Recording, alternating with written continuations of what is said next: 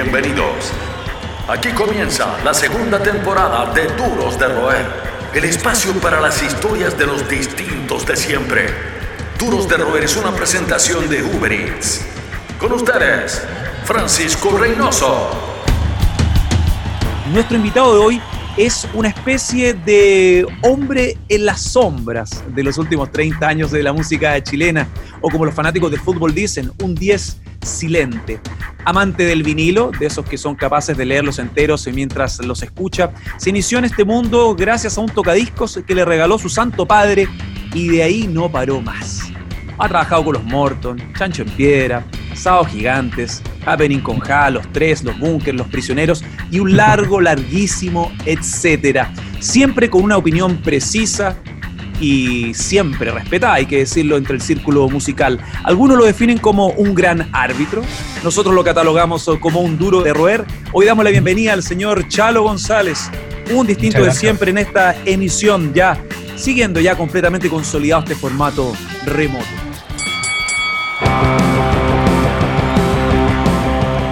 Súper bien, gracias por la invitación. Un honor para mí estar acá. Eh, ahora en pandemia me he tenido que acostumbrar un poco a las entrevistas. Antes eran muy escasas, eran como una vez al año y ahora son como dos o tres por semana, así que está entretenido igual. Y yo además me he dedicado a entrevistar, que es una cosa que me, me, nació así espontáneamente en pandemia. Podríamos hablar de muchas cosas. Eh, puedes dar tu visión de la industria, puedes dar tu visión respecto a la evolución eh, del sonido en sí, de los estudios, pero lo primero es cómo lo has sentido con tus padres, eh, cómo te ha repercutido. Tú estás en una posición eh, privilegiada, súper bien ganada. Afortunadamente nos alegramos, tienes bastante trabajo, como nos contabas antes cuando te contactamos para la entrevista, pero yo quisiera saber cómo lo ha vivido tu círculo, el entorno, la industria cultural, esta pandemia. Claro, Mira, yo, la verdad tengo como una especie de, dualidad, eh, como que milito en dos ambientes.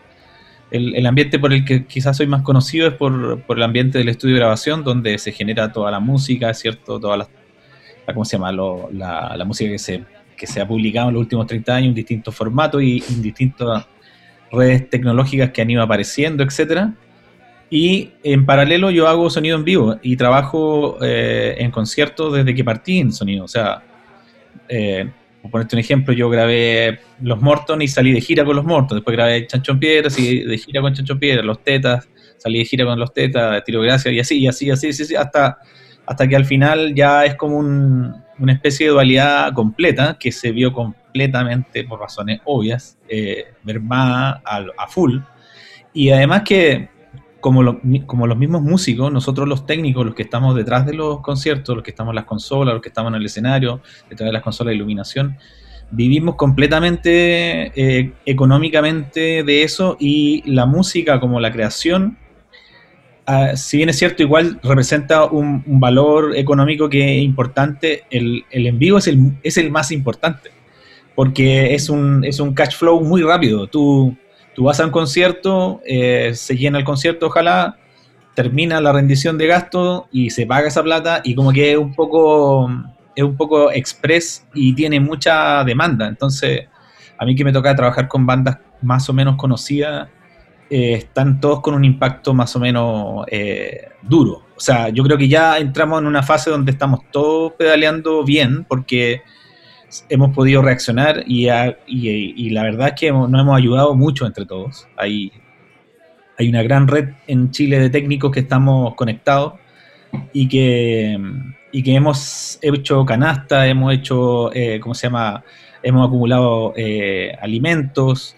Eh, de parte, o sea, de parte mía, más que nada yo lo que he ayudado es con contenido y con conexiones, porque la mayoría de los técnicos que se dedican solo a la música en vivo no saben hacer otra cosa o, básicamente no han tenido que hacer otra cosa en la vida porque con esa pega es suficiente y porque demanda mucho tiempo. Entonces no te permite tener otro trabajo.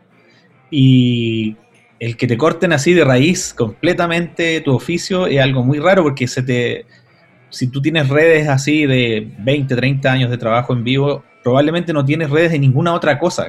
Entonces tengo amigos técnicos e ingenieros muy talentosos que están repartiendo fruta, verdura, hay otros que están haciendo pan, eh, hay otros que están haciendo fletes, hay otros que están haciendo delivery, ah, se han metido en qué sé yo, en cuánta aplicación hay que han podido. han, sacado nuevos giros entre medio, así como directamente giros completamente nada que ver con lo que uno hace. Y, se, han, podido dar vuelta en realidad. O sea, yo creo que ya, ya pasamos, creo, el peor momento en, en cuanto a economía, al menos. Y, y, ahora estamos como en la parte como de la, de la, de la aceptación total de que esto tiene por lo menos para 6, 8 meses más mínimo. Eh, eso. Chalo, y también queda la, queda la impresión de que esta pandemia, que fue un golpe brutal, acrecentó esta sensación de que el, cualquier agente de la industria cultural, cualquier personaje está en una sensación de constante temor a la crisis, al descalabro. ¿A qué se debe, tú crees, esta fragilidad? ¿Por qué crees que no se ha avanzado en protecciones estatales para la cultura? Para reforzar también no solo los músicos que son los visibles, ¿no? Si es todo este entorno que se ha visibilizado en esta, en esta nueva crisis. Lo, que pasa es que igual hay que entender que la industria cultural en Chile es 99,9% informal. Y la mayoría de los oficios que hay alrededor de las productoras, de los canales de televisión, de las radios, quizás de los... Que, que, no tienen que ver con las personas que están sentadas en una radio o sentadas en un canal, sino que todos los demás que pululamos y entramos y salimos de esos escenarios, somos completamente freelance y estamos a merced del mercado en cuanto a valores, a merced del mercado eh, y también en cuanto a seguridad y a bienestar. Entonces no existe una estructura como sindical, ni existe una estructura de bienestar como organizada, así como la H o como, no sé, no hay, ni, o sea, todo depende de ti nomás. Y ningún empleador se hace cargo de eso porque todos los, si es que hay contrato, porque la mayoría de los casos, yo te digo, yo llevo 30 años haciendo sonido en vivo y he estado contratado para hacer sonido en vivo no más de 10 veces. En, en, todo ese tiempo. Y generalmente son para conciertos como Lollapalooza o como, por ejemplo, Premios Pulsar, cosas como importantes, o eh, canal, eh, que sé transmisión en vivo de este programa, ¿cómo se llama? Eh, Puro Chile de TVN. Ahí como que uno recién firma un contrato, un contrato y qué pasaría si se incendia el canal, qué pasaría si, si viene un maremoto, qué pasaría si, no sé, si o si te caes, si te quiebras una pierna, por ejemplo, no sé, no hay ninguna, ninguna eh, estructura. Entonces, lo que hemos hecho nosotros los técnicos, nos hemos, estado, no, hemos estado dando cuenta que también es en parte culpa nuestra de, no exigir esas mínimas condiciones y de tener un, estatuto propio que le, obligue al empleador tener una, un mínimo garantizado para, para, para, salir a trabajar, porque en el fondo yo siempre le digo a los empleadores nuestros de, de shows en vivo que nosotros empezamos a trabajar en el momento que, que abandonamos la puerta de nuestra casa. Es el momento que empezamos a trabajar, no, no cuando te sube un escenario. O sea, yo corro riesgo en la ida, corro riesgo en el, en el viaje, eh, a la vuelta, en la comida, en, en, que si eres vegetariano, si no eres vegetariano, si que te hace mal una comida, si es que te caes, si es que alguien te va a cuidar, porque aquí no, existe como ese formato. Entonces estamos tratando nosotros primero de tener nuestra propia organización mm. y tener, eh, afiliarnos en el fondo a ciertas seguridades que a lo mejor va, a significar que cada uno de nosotros tenga que poner un poco de plata, pero como este pozo es grande y somos muchas personas, lo más probable es que beneficie mucho porque no todo el mundo se anda accidentando, y etcétera. Y además nosotros autoayudarnos porque también pueden pasar otras cosas. O sea, eh, yo tengo colegas que se han enfermado de cáncer, ¿cachai? O, o, que sencillamente han tenido un hijo enfermo y no han podido salir a trabajar y que necesitan estar pegados a un hijo con leucemia, por ejemplo. Entonces, tenemos una red muy solidaria de apoyo y no es, la pandemia como que coronó esta organización y ahora ya estamos como bien organizados, pero estamos en el comienzo. La, la, industria cultural no lo tiene como asumido todavía, en el fondo. Son los que mantienen encendida la llama del rock.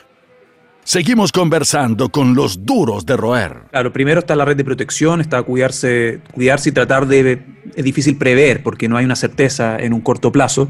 Y hablando de certeza, dentro de las fuentes de ingreso más importantes, tú también trabajas en estudio, grabaciones remotas, pero los técnicos en sonido que se, se gana la vía en la carretera, ¿no? Son en la ruta, con un kilometraje, el mismo kilometraje que tú también tienes y tuviste hace, hasta hace poco rato con los Vázquez, con Fran Valenzuela, con 31 minutos ya vamos a conversar sobre eso.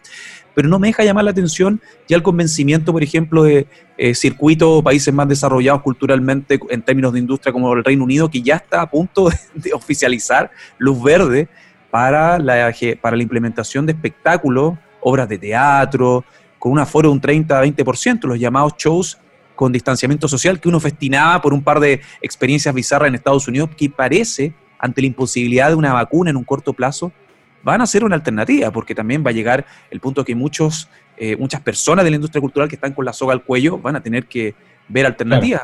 Es difícil. ¿Cómo ves el futuro? Yo, yo creo que igual, eh, mira, nosotros estamos en un gremio de crisis. Hemos estado en crisis siempre. Yo me formé en sonido en dictadura y y siempre íbamos en contra, digamos. O sea, cuando, cuando llegaban eh, la fuerza pública, nosotros teníamos que salir con los palantes arrancando. Entonces, estamos medio acostumbrados a reaccionar generalmente a, las vicisitudes de la, de, la, de la, sociedad en todo el, lo amplio del espectro. Y generalmente es en crisis, porque obviamente en el rubro cultural es donde nunca hay plata. Entonces, somos como un poco artífices de la creatividad eh, laboral. Entonces, ya hay muchas personas en Chile que están explorando, sobre todo dueños de compañías de sonido, de pantallas, de cámaras, de streaming, de qué sé yo.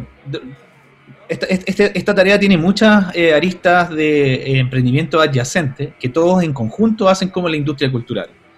Y todos ellos, en, cada uno en su propia, como en su propia con su propia economía, digamos, porque son aportes voluntarios, ¿cachai? No, no, son gente que está tratando de hacer streamings, que está tratando de hacer, eh, ¿cómo se llama? Streaming sanitizados con espacio listo para que un músico llegue. O sea, en cualquier momento, las municipalidades, los canales, la radio, las marcas, van a necesitar cultura, porque ya no, ya no, va, ya no se va a resistir este darse vuelta como no sé, pues como vamos a ver un video del año 78 grabado, no sé. Bueno, es como el fútbol, es lo mismo. Son industrias que ya la nostalgia sirve para estirar el, elástico mientras se arregla un poco el tema. Pero yo insisto, o sea, lo que te mencionaba, eh, no deja de ser sorpresivo que el CEO o el ex, eh, el ex promotor clase A de Lollapalooza en, en Estados Unidos, que igual tiene una información privilegiada respecto a cómo la industria, la primera división de la industria del entretenimiento, ya piensa en el 2022, ni siquiera marzo del 2021, piensa en el 2022. Yo, yo he recibido, yo trabajo también para, para, Lola acá y tengo algunos contactos también acá en Chile, música y cierto, otra gente, y los análisis son prácticamente nada oficial masivo mm. antes de marzo del 2021. Sí, claro. Entonces, imagínate toda la gente que trabaja, eh, guardias, eh, transportistas, eh, rejeros, catering, porque aquí hemos hablado solo de técnicos, pero hay 20 oficios más que están detrás de, esta industria cultural. Las tiqueteras, imagínate las tiqueteras, cómo se quedaron con todos esos, eh, esos tickets pagados de, de, grupo, porque aquí en Chile lo, como los tickets se venden a plazo. La gente compra con 12 meses de anticipación un ticket. Y imagínate toda esa plata que quedó adentro que no, le pueden pagar y está el, tema de las demandas colectivas, que es súper sensible porque la gente ya va a esperar, ya se hizo esta comunicación por parte de las productoras súper entendible para la gente que ama la música y puede esperar pacientemente a la recalendarización. Pero bueno, ya está pasando toda esta intensidad de que mucha esa gente entusiasta por la música perdió su trabajo y necesita la plata. Lo que, lo que viene ahora, creo yo, es que las empresas eh, de difusión y las empresas que apoyan la difusión, como las marcas asociadas a los eventos en vivo, empiecen a comprar eh, eventos eh, digitales eh, seguros de a poco y empiecen a destrabar un poco esta cosa y empiecen a dinamizar esta economía, porque el técnico también tiene que ir a comprar al, al, al, almacén y el almacén también tiene otra persona que está afectada, o sea, hay como una hay como una, ¿cómo se llama? Como una red virtuosa de gente, o sea, nosotros los que trabajamos en esto somos personas comunes y corrientes y tenemos gastos como todo el mundo. Entonces, hay que dinamizar la economía en todo aspecto. Y yo creo que la cultura es un aspecto muy importante porque aparte la gente está muy aburrida en su casa. O sea, como que ya se vio, se buceó todo Netflix, se buceó todo YouTube, tiene todo súper claro lo que le gusta. Y ahora tenemos que empezar a ser creativos como, cómo manejamos esta situación. Charlo, remontémonos a tu, a, tus principios, a los llamados eh, años eh, formativos. Entiendo que hay un tocadisco, un regalo de tu familia que te cambia la vida y comienza a desarrollarse ya esta cultura primero como fanático de los vinilos. Eh, ¿Cómo fue ese encuentro con la música en general, con el rock, con un link familiar, los primeros discos, cuando te envuelves con el sonido, todas las capas, todo, todas las pistas? La verdad es que para mí la, música, como del punto de vista, o sea, del sonido, curiosamente no es tan importante. Yo soy melómano, perfectamente podría trabajar en una radio o en una disquería. Eh, y eso nació porque cuando era niño estaba, vivía en un barrio sur de, Santiago, que no había más que toque queda y, y, oscuridad, y llovía todo el invierno, se inundaba la calle, era como, aparte no nos dejaban salir mucho a la calle, ¿cachai? Porque era peligroso. Entonces mi padre tuvo la genial idea de regalarme un tocadisco y me compró un disco de Police, Synchronicity, y un disco de Divo, que era una banda media panqueta que me encantaba, porque de chico me gustaba mucho el, punk.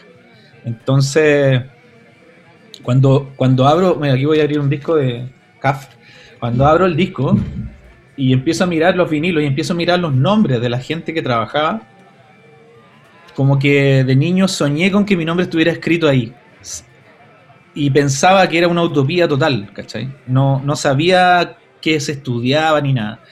Entonces, bueno, me fui haciendo como eh, adicto a comprar discos y, a compartir música. De chico era muy, no sé, pues cuando me gustaba a alguien, yo le regalaba un cassette con, canciones como, un mixtape, ¿cachai? Y, y también hacíamos como panorama y veníamos acá a Providencia y íbamos a la disquería y era como que comprábamos cuatro discos entre diez y nos repartíamos ese disco y nos pirateábamos ese disco entre todos, ¿cachai? Y era como esa cosa que, que no sé, pues era como todo, a mí me iba pésimo en el colegio, pésimo. O sea, no pésimo así como para no pasar de curso, pero como que encontré algo que no me importaba nada más, era lo único que me importaba, no me importaba el deporte, no me importaba tanto entonces estaba obsesionado y cuando salí de cuarto medio busqué una carrera que se pareciera en algo a lo que a mí me gustaba. Pero ya tuviste una transición, porque entiendo fuiste DJ en el colegio también. Exacto. sí, ahí también hay, un, hay una cercanía, están los vinilos, después está esta afinación como de la formación.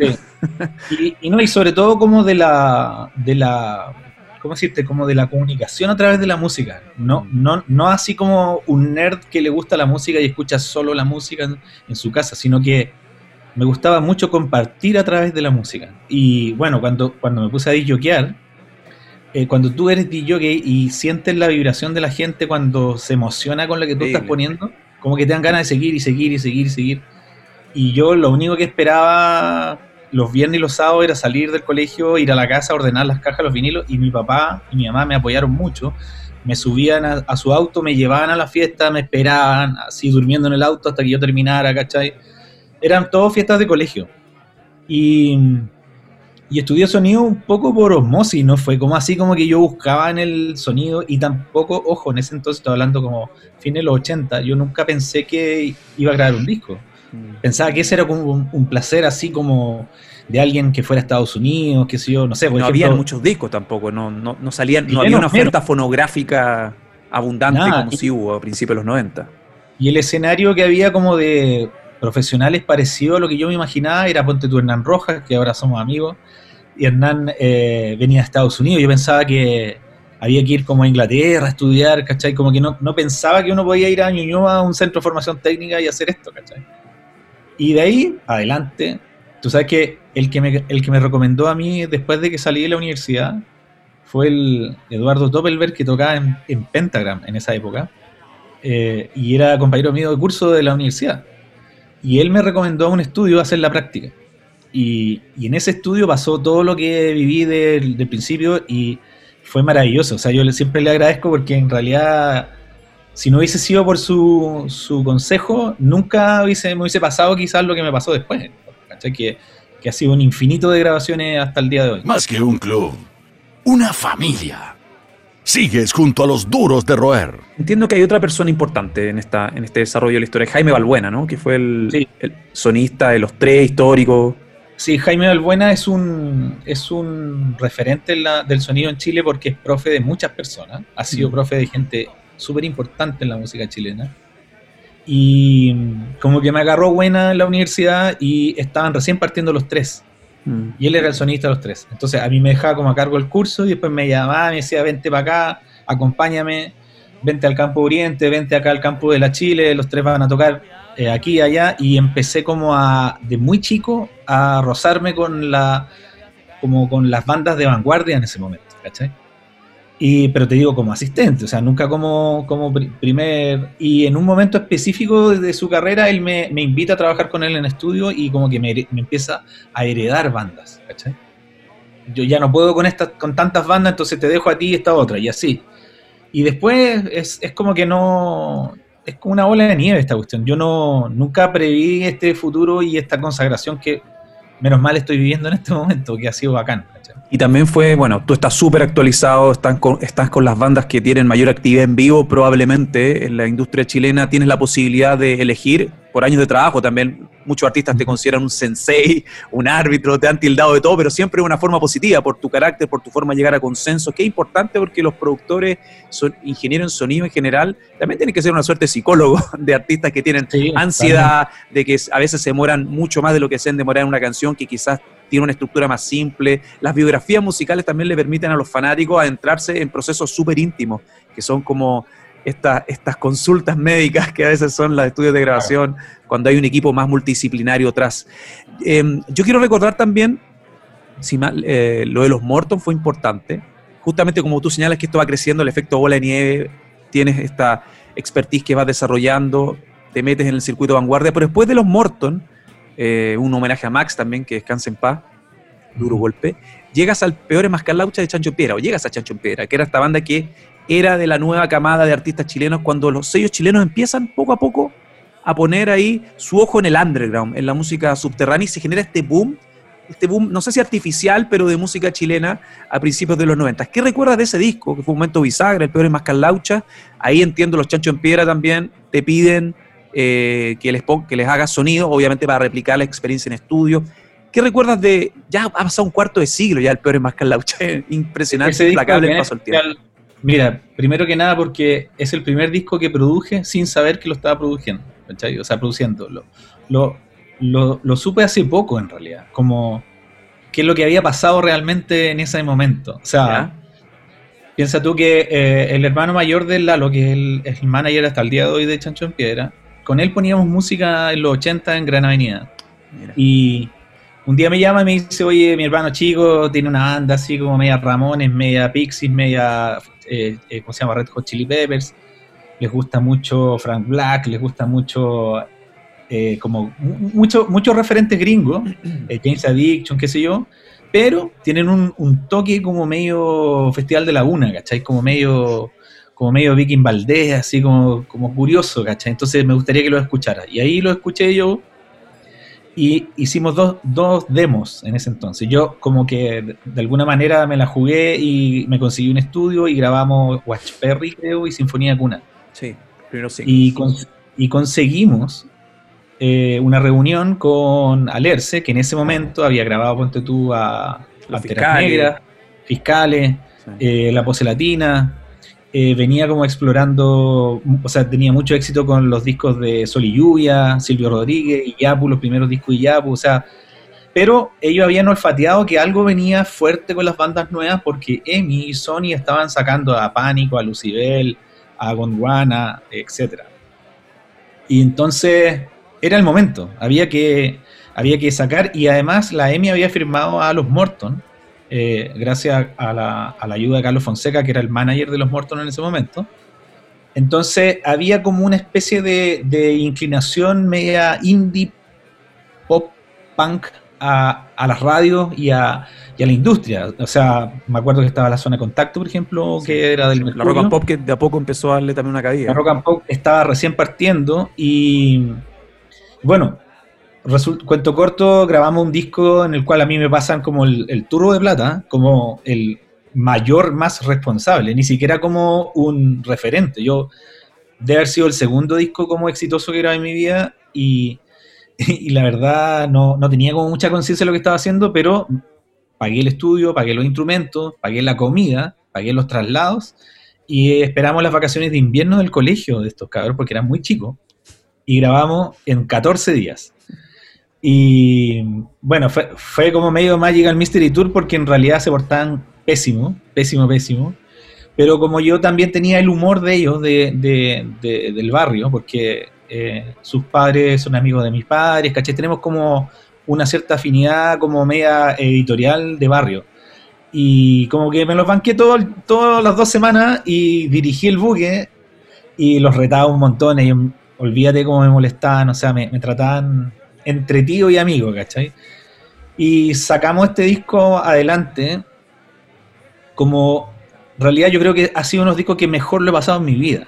De, de realmente, más que de, chacota, sino como de intensidad y felicidad y de, y de plenitud, porque era como, era como el sueño del pibe que una, que una empresa discográfica te pasara un dinero para hacer lo que más te gusta hacer, sobre todo cuando eres tan niño en el fondo. Porque hoy día existe como más conciencia de eso. En ese momento era como un gol de mitad de cancha gigantesco porque no había ninguna posibilidad de otra manera que hiciéramos eso. ¿cachai?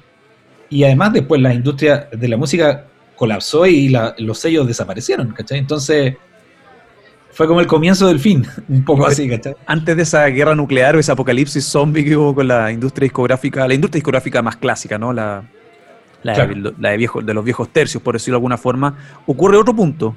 Otro punto revelador, me imagino, para ti también, que fue el ser humano tiro gracias. El ser humano tiro gracias de esos discos que ya está en el Olimpo. Ya tú has participado en los típicos especiales retrospectivos, eh, el reencuentro de la banda que fue muy decepcionante, por ejemplo, para mí como fan, que ocurrió en el Frontera, que fue decepcionante en lo técnico, en lo personal, la chimuchina que no, no vale la pena expandirse, que hubo después a través de redes sociales, en fin.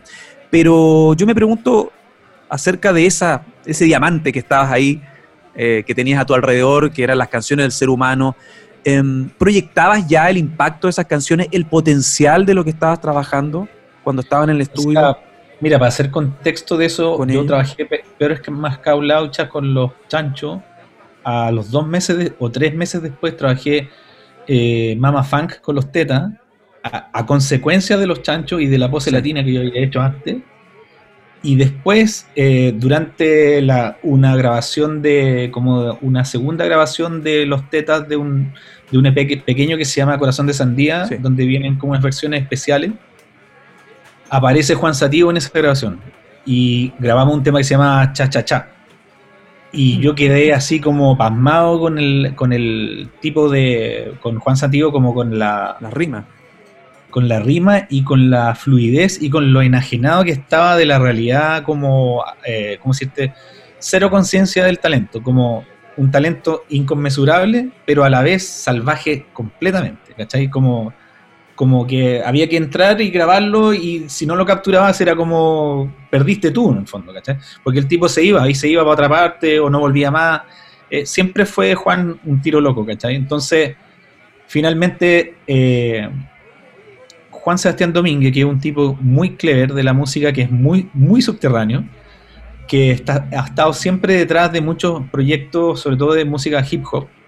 Eh, grabó con Caco Kreuzberger, que es como nieto o sobrino de, Don Francisco, en su estudio, a unos cabros que estaban haciendo un documental de hip hop en la estación Mapocho. ¿Ya? Eh, Chico Jano, no sé si te acuerdas de Chico Jano, el locutor. Chico Jano era el invitado y mi amigo era el camarógrafo, Juan era el camarógrafo. Estaba grabando y se encontró con Juan Sativo, con CO2, con la Natiyu, en la calle. En, mientras hacían como un círculo de freestyle, los cabros bailaban, otros andaban en skate y ellos rapeaban. Y él capturó eso con su cámara. Y después empezó a revisar la cinta y se dio cuenta de que habían dos o tres gallos que eran increíbles, que eran Lengua Dura y el Juan. Y lo invitó a grabar un demo y grabaron ese demo y ese demo se lo llevaron a eh, Carlos Fonseca, que en ese momento era director de la EMI. Contexto, estaba grabando el primer disco de Yo Vasconcelo, el primer disco de Pánico, el primer disco de Lucibel. Igual estaba todo así como venía como esa ola gigante de nueva música chilena. Como la eclosión se venía.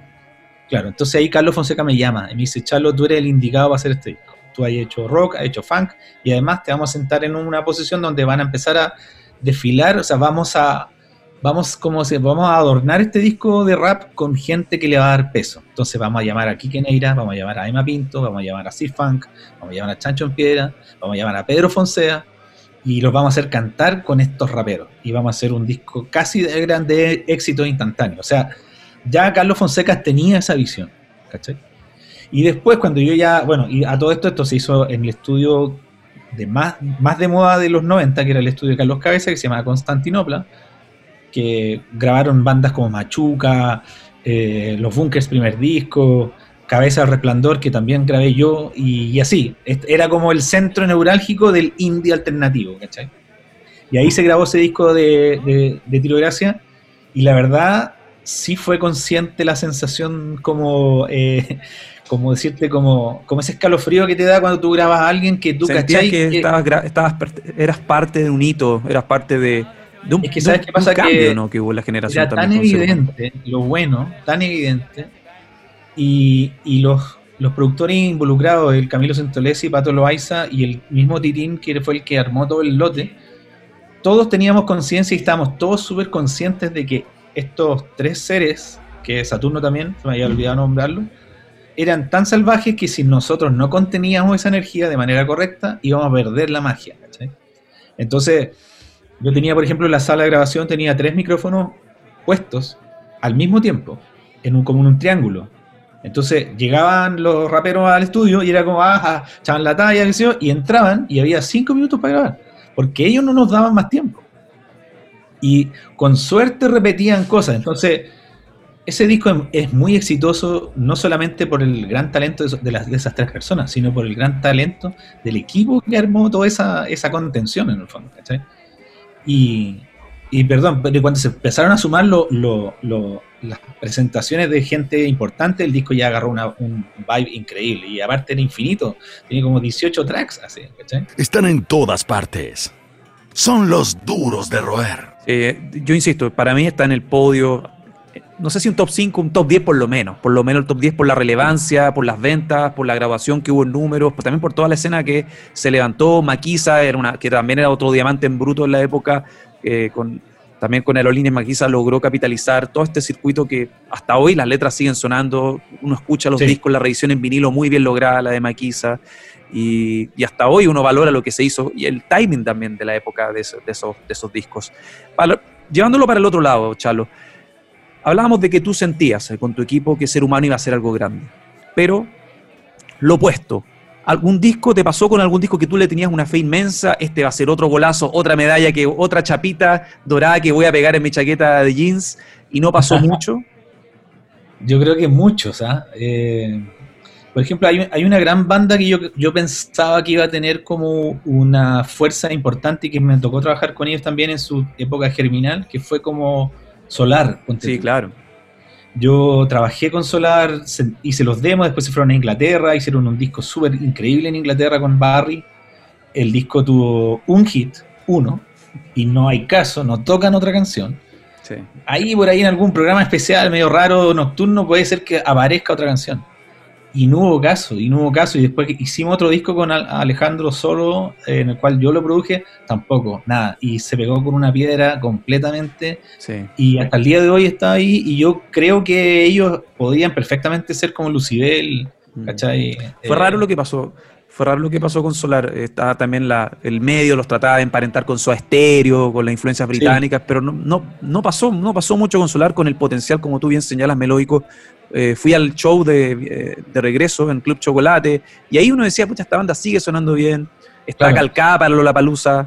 Mira, yo creo que hay bandas, eh, o sea, una cosa que pasó como sintomática en los 90 fue que algunas bandas emprendieron vuelo a otros países como con muchas expectativas. Habían, habían gerentes de compañía en Chile, generalmente extranjeros, que tenían como unas fichas gigantescas y pensaban, lo hacían pasar como de el estudio en la calle Holanda a Abbey Road, ¿cachai? Sí, claro. Y yo te digo... Sin escala.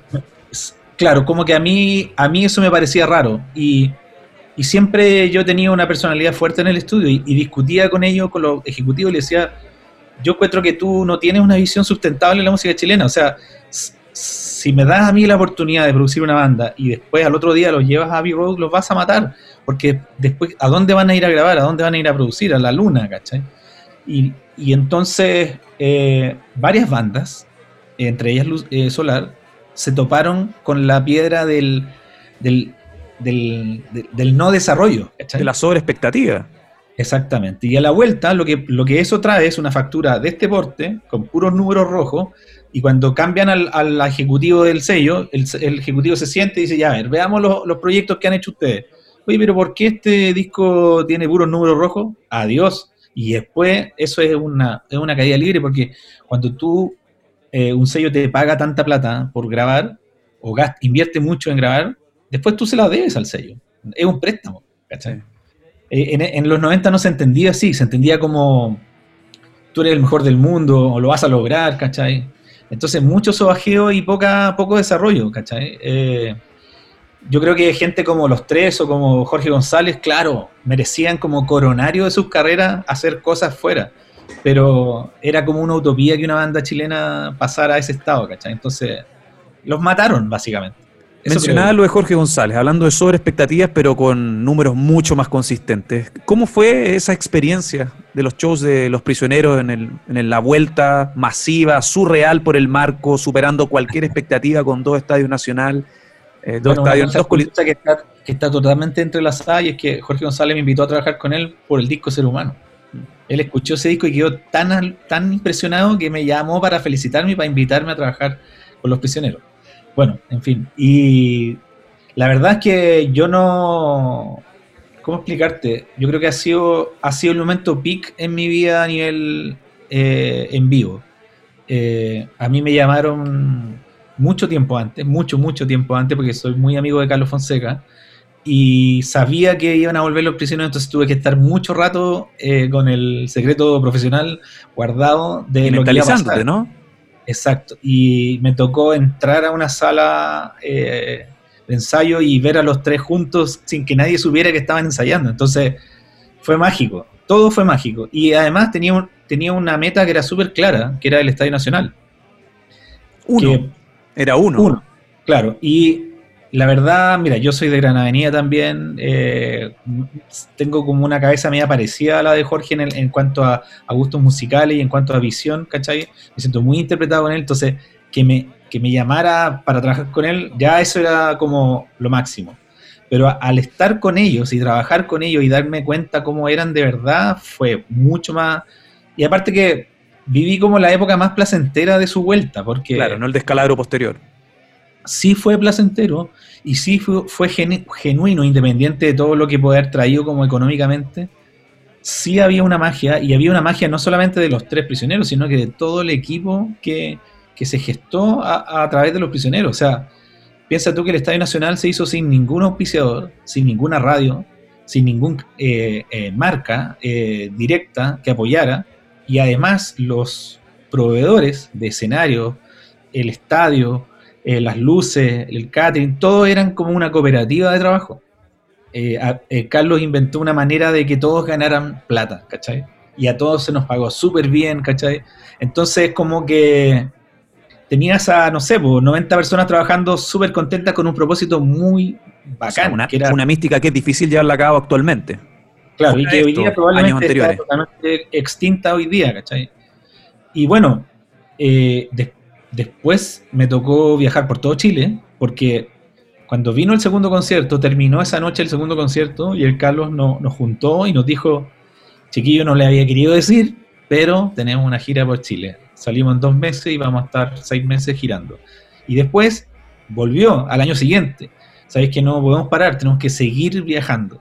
Y después sabes que tenemos que ir a Canadá, sabes que tenemos que ir a España, sabes que tenemos que ir a México, después que tenemos que ir a Ecuador, que tenemos que ir a Colombia, tenemos que ir a Perú y eh, no sé, a Colombia fuimos 6, 7 veces, a, Perú de haber ido unas 15, 20 veces, a Bolivia. Conocí ciudades que jamás en mi vida hubiese podido conocer y puros estadios de fútbol llenos. Estadios así como Soda Estéreo, lleno, lleno, lleno.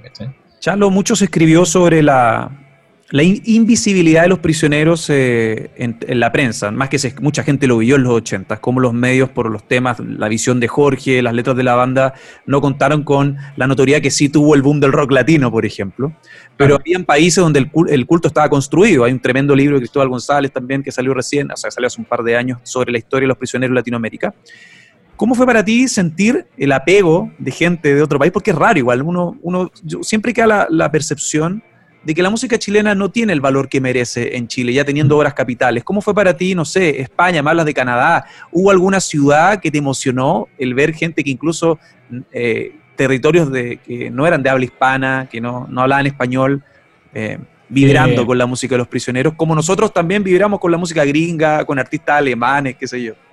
claro. O sea, de partida hay mucha gente eh, en, Estados Unidos que, son inmigrantes y que han perdido algún tipo de, conexión con Latinoamérica a nivel emocional, que se encontraban con los prisioneros y se acordaban de, su época de juventud, incluso gente que no sabía que eran chilenos. O sea, te pongo un ejemplo, hay gente en, México que cree que los bunkers son mexicanos, o sea, ¿me entiendes? Por, la ley.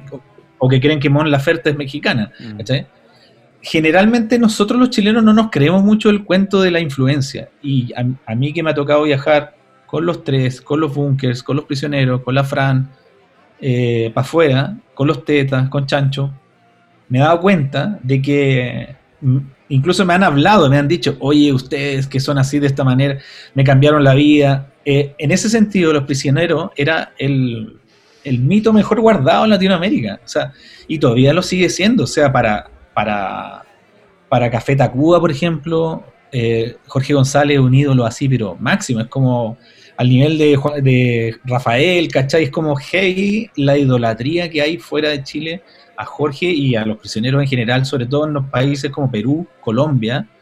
En Colombia cerrábamos los festivales. Y yo no entendía por qué cerrábamos los festivales. Tocaban bandas mucho más populares para nosotros, digamos, ¿cachai? Claro, la eh, gran novedad eran los prisioneros con formación original. O sea.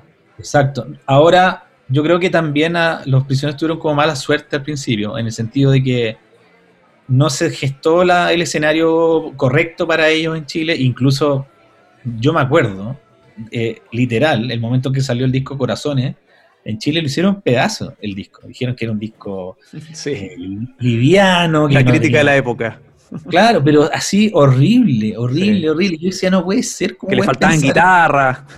Horrible. Entonces, quizá eh, Jorge y compañía estuvieron condenados de por vida a estar 20 años adelantados a una realidad, ¿cachai? Entonces, fue como natural en el fondo. Y, y bueno, cuando íbamos a Estados Unidos, por ejemplo, y tocábamos en Las Vegas, por ejemplo, o en Chicago, como que empezaba la prueba de sonido y toda la gente que trabajaba en el bar se empezaba a dar vuelta y como, uy, esos son los prisioneros, ¿cachai?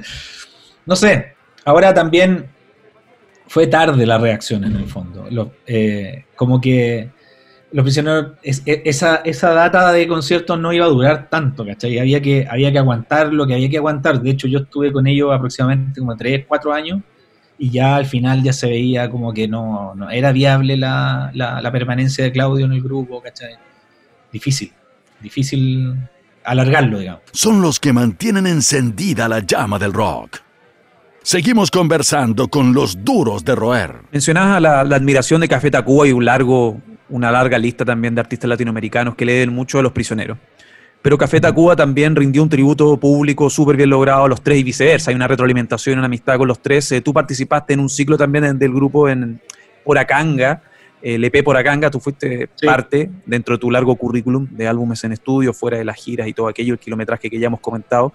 Eh, ¿Cómo fue trabajar también con una persona, tú, porque tú tienes un carácter, eres un sensei, un árbitro, eres como el juez, eh, en cierta medida un rol súper necesario, el consenso? ¿Cómo fue para ti también trabajar con un, con un artista talentosísimo, pero muy temperamental como Álvaro? Lo que pasa es que nosotros hicimos un disco juntos antes que se llama Petinellis, que es muy importante para mí, por lo menos, porque yo quedé muy impresionado con el disco Fome que, que hicieron los tres. Eh, Tampoco lo recibieron bien en la época. Exacto. Quedé muy impresionado por la calidad del disco y por, la, por lo psicodélico que era, como por lo raro. No sé, a mí me encantó el disco. Y, el sonido, sobre todo, me, tenía muy, muy eh, como inspirado. Y el disco Bettinelli se grabó justo después del disco Fome. No más de un año después. Entonces, me tocó conocer al Álvaro un poco en la salida del grupo porque esto, esto es como medio como eh, trivia de, fanático, pero los tres no estaban tan bien cuando grabaron Fome. Y casi terminaron medio peleados después de, ese disco. Y este disco de Petinelli como que soltó la, la, la, energía tensa que tenía Fome, la soltó y Álvaro hizo un disco, comillas, pseudo solista. Y a mí me tocó como manejar la parte como lúdica de Álvaro y no la parte como intensa como eh, como quizás la gente se lo imagina en el estudio, ¿cachai? Como un tipo súper como decidido, ¿cachai? Y imperativo, ¿cachai? Como quizás como mandón. esa, parte no la viví yo. Eh, y bueno, y después vino lo que tú me preguntaste, que años después Álvaro me llama un día, yo, yo generalmente tengo como una relación con él que es, media latente, a veces es, bien constante y a veces no tanto. Y un día yo lo, yo lo llamo a él y digo, oye, hace tiempo que no sabemos nada de ti, suéltate alguna canción o algo. Y me mandó por WhatsApp unos demos, ¿ya? Y me mandó esa canción a palos con la isla que sale aquí en mm. acá, que es un tema como medio White Stripes, así como medio, medio Raconters, no sé. y, claro, un poco más moderno. Y, yo le dije, ya, te voy a ver. Y lo fui a ver a, su casa y me mostró los demos. Y me tocó la guitarra en el living de su casa y lo sentí como medio solo, ¿cachai? Eh, estaba empezando a, enfermarse, estaba como medio, medio mal, ¿cachai? Eh, de salud, te digo. Y yo le dije, ven al estudio y hagamos algo. Y ahí empezamos a, trabajar por Acanga. Y yo contaba con un estudio, entonces de alguna manera como que llegamos a acuerdo de trabajo y él me dijo, ya, pero prodúceme tú. Yo, yo le doy y tú me producís. Y así fue como hicimos ese disco. Y no sé si es la parte más luminosa creativamente, la verdad, de los tres, creo que no, pero sí tiene una cosa súper importante que por primera vez el Álvaro se entrega como a jugar eh, con la tecnología y con, la, con un partner, ¿cachai? Eh, parecido a él, en el sentido como eh, etario, porque tenemos la misma edad, y no con una con un super ingeniero de, Inglaterra o, ¿cachai? o de Argentina o de, Nueva York, ¿cachai? Sino que una cuestión más fácil, menos enrollada, ¿cachai? Más humana. Claro, y con menos expectativas también, como las expectativas más bien pasarlo bien. Exacto, porque cuando te cito, cuando te citaba justamente el EP, uno podría haber hablado, Petinelli fue un, un, discazo, es uno de los discos más importantes del rock chileno del siglo XXI, en los últimos 20 años, donde es difícil, ojo, encontrar también grandes discos de rock chileno. Hay una hegemonía de otro estilo y un largo etcétera que tú también, ah, con el que tú también te has visto involucrado. Pero SP justamente apunta a eso, a que la imagen de los tres está un poquito devaluada por conflictos, estaban haciendo noticias, como ocurre también con viejos tercios de la industria que hacen noticias por polémica o por nostalgia, y se notaba que Álvaro estaba un poco, un poco mosqueado. Lo de Coliumo no, no, no cumplió con las expectativas, me imagino, que habían tenido en aquella época, y por eso también es importante eh, lo que muchos músicos realzan de tu personalidad, fuera del talento, fuera de la oreja, fuera del rigor, es este carácter, es esta capacidad de discernir y esta capacidad en el sentido de tomar decisiones o ayudar a que se tome la decisión en el momento justo, porque muchos discos se han ido a la cresta por, eh, por, cabrones o por malas, malas decisiones en general. Sí, yo a mí en realidad no hago mucho esfuerzo para eso, eh, como que resulta nomás. Y, y curiosamente he tenido como relaciones con gente muy heavy que tienen como heavy en el sentido más bien comunicacional, como que la gente cree que son de una manera, pero en realidad no es tanto, ¿cachai? Eh, creo yo que depende cómo y con quién, básicamente. Y el lugar donde los músicos están más desnudos en el estudio, entonces es donde se permea todo. Tú, tú, tú en el estudio te cuentan cosas personales y, y yo siempre he sido como una oreja más en ese aspecto, entonces como que probablemente yo no voy a hacer los mejores discos de la historia en mi vida, pero sí siento que las personas con las que trabajamos se quedan con algo humano y, una experiencia que generalmente da fruto en el tiempo. Y, y, acuérdate de lo que te digo, y quizá en algún momento ese disco va a significar algo muy importante para mucha gente, pero son como cazuelas complejas que se demoran y que yo soy consciente de que, de que hay que, hay que cocinarlas lento, Y hay que ser tolerante, etcétera. Chalo, fuiste parte de un proyecto que yo encontré maravilloso, jugado, arriesgado como puro Chile en TVN, canal público, que ahora está en una crisis con prácticamente el 97,2% de todos los medios, con incertidumbre y todo aquello. Un proyecto que tenía todo lo que se, tenía era a prueba de balas, porque uno siempre criticaba por qué el Festival de Viña tiene esta, este mix de transmisión y la, la, televisión suena tan mal, pero este tenía todo, tenía postproducción, factura, línea editorial, bellísimo el proyecto, bellísimo el proyecto. ¿Por qué cuesta tanto que funcione un proyecto ligado a la cultura o en este caso a lo que nos convoca, la música chilena? ¿Por qué hay tan poca valoración, tú crees, en este entorno? Porque hay muchas teorías, porque talento hay, o sea, personalmente y mucha gente coincide, la oferta musical chilena es riquísima comparándola con Colombia, con Argentina Yo creo que incluso Chile es superior a Argentina actualmente haciendo el paralelismo con la generación de artistas que estamos que Chile está promoviendo en la región. ¿Qué pasa, Chalo? ¿Por qué cuesta tanto que, el público normal se interese por la música chilena, salvo el espejismo del festival o lo que se intentó replicar con el Festival del Guaso Olmué? Porque Lola es otra cosa. Sí, yo creo que es un proceso. No, no veo tan negro el, el espectro. Yo creo que creo que ha ido cambiando y que quizás puro Chile se va a entender en 20 años más mm. y, se va a rehacer. Claro, somos un país como medio porfiado, encuentro yo, y eh, tenemos mucha, eh, ¿cómo se dice? Como mucha, celebramos mucho la creación de afuera. Eh, no tenemos políticas públicas de apoyo literal. para mí, por ejemplo, creo que la ley del, del 20% me parece insuficiente para la radiofonía.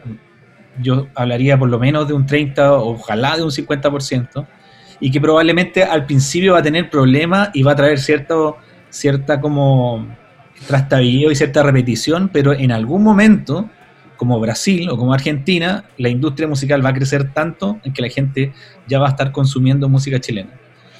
Yo creo que hoy día sí hay consumo de música chilena y de interés de música chilena. Yo, yo tengo hijos adolescentes y ellos escuchan Bad Bunny, escuchan Fran Valenzuela, escuchan Jepe, escuchan Princesa Alba. Gianluca.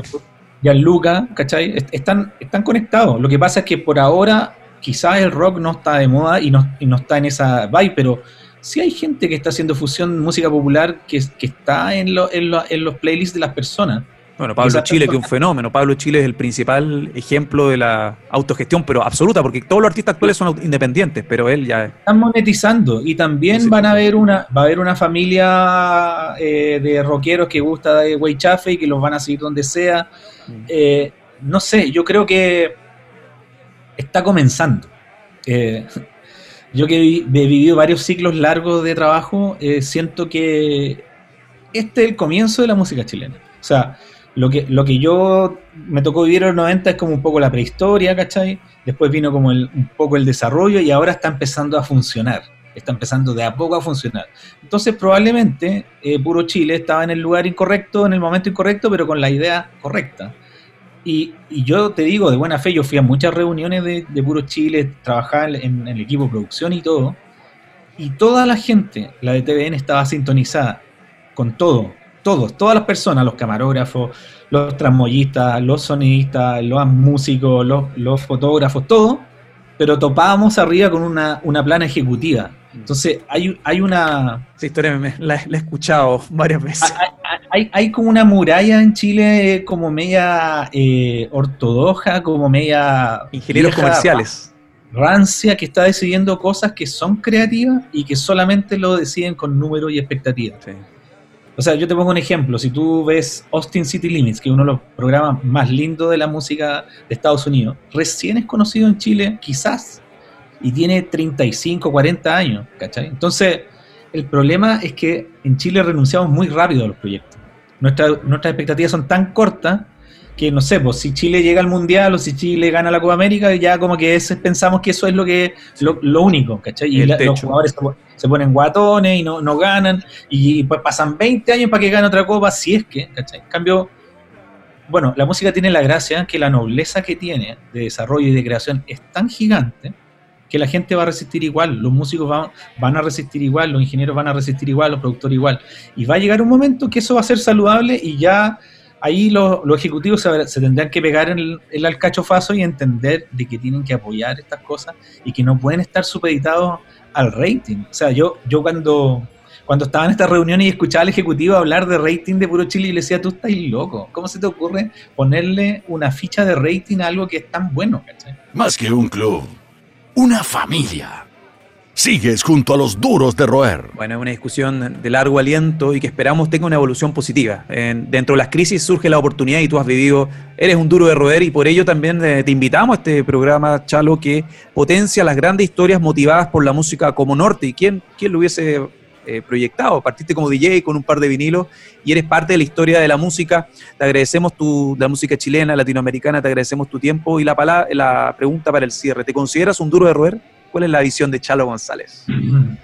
Sí, yo creo que cualquier persona que se dedica a la música en Chile y en Latinoamérica y quizá en el mundo son personas duras de roer y porfiadas porque a mí todo el mundo cuando partí me dijo que esto no iba a prosperar y, me dijo que no iba a funcionar y que y tengo una vida maravillosa, he podido, hago lo que quiero todos los días de mi vida gracias a esa convicción, que es hacer lo que te gusta forever, ¿no? Y, y, filo con las lucas, filo con lo que sea. O sea, yo, si es que vivo algo de éxito hoy día, todavía no, ni siquiera me afecta. Estoy todo el rato trabajando y no voy a parar. Así. Nadie puede parar. Es la historia de un duro de roer, uno de los, una de las buenas historias de esta segunda temporada a través de Sonar, emisor podcasting y nuestro canal de YouTube. Chalo González, arquitecto de la música chilena. Muchas gracias, Chalo, que tus palabras también se hagan realidad y que la, la mentalidad vaya cambiando eh, en un corto plazo, porque vaya que se necesita la música chilena para liberar la mente en general en estos tiempos complicados y en los próximos años. Muchas gracias. Gracias, Pancho. Chalo González, en Los Duros de Roer. Hasta pronto, Nación DDR. Disfruten este episodio y chequeen el resto de la segunda y primera temporada. Son más de 70 historias de Chile y Latinoamérica en este proyecto multiplataforma que seguimos haciendo durante todo este 2020 con mucho gusto. Cuídense. Chao. Gracias. Esto fue Duros de Roer Podcast. El último apaga la luz. El Club de los Distintos de Siempre fue presentado por Uber Eats. Hasta la próxima.